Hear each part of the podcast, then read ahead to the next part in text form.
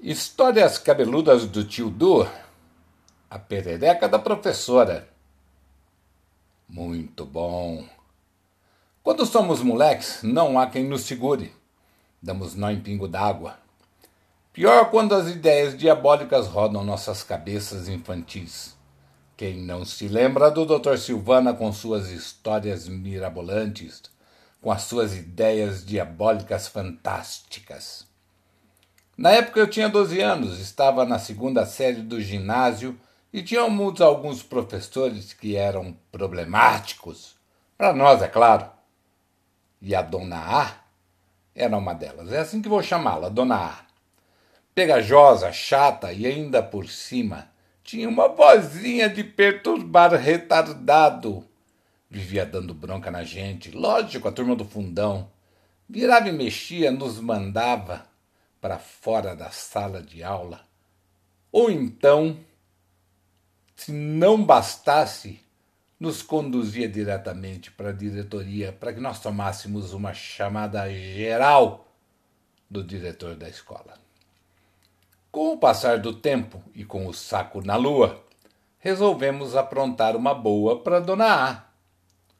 Um dos amigos arrumou uma serra a qual conseguimos esconder dentro de uma das nossas bolsas, e de uma das aulas de biologia retiramos uma pererequinha, a qual começamos a cuidar com muito carinho, com muito desvelo, para que ela estivesse apta a dar o susto que nós queríamos na Dona A. Chegamos cedo à escola e subimos antes das inspetoras tomarem seus lugares. Primeira aula era da dona A. Cerramos as pernas de trás da cadeira até quase o final. Deu um puta de um trabalhão.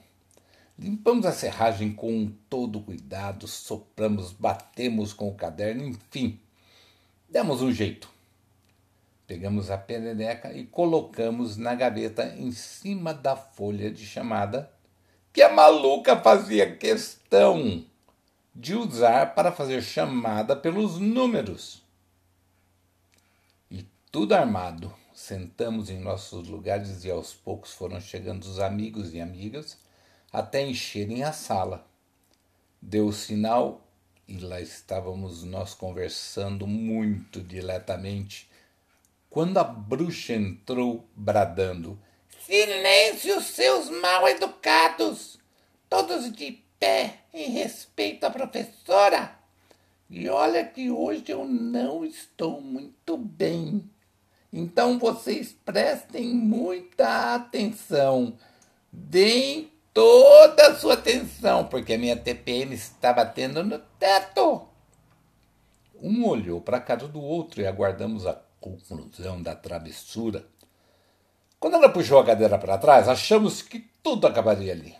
Afinal, as pernas da cadeira estavam cerradas quase até o final e achamos que aquilo ia cair iminentemente. Mas não aconteceu. Ela olhou sobre a mesa e não viu a folha de chamada. Mandou todo mundo sentar para a chamada e se postou em frente à cadeira com a parte de trás dos joelhos encostada na mesma, puxou a gaveta e não viu a folha, porque ela estava lá no fundo, e a perereca também. Né? E ela também não percebeu. Mas a perereca estava doidinha dentro da gaveta. Enfiou a mão para pegar a folha e sentiu algo frio na mão, engoliu em seco e puxou a gaveta deu um berro e jogou as pernas para trás para sentar na cadeira. Nesse momento, a perereca pulou em cima dos peitos dela e as pernas da cadeira não resistiram e ela foi para o chão e a gargalhada foi geral. Final da história: 15 dias de suspensão para cada metade da sala pois nessas horas ninguém sabe quem fez, ninguém viu, ninguém ouviu, e aí a coisa foi feia. Puta que pariu! foi hilário. E o melhor da armação foi que jamais faríamos aquilo ali de novo, porque era muito arriscado. Sinceramente, eu acho que por um certo lado nós ficamos até que um pouco arrependidos, porque isso não se faz com uma professora, mesmo ela sendo muito chata. Histórias cabeludas do tio Du, a perereca da professora.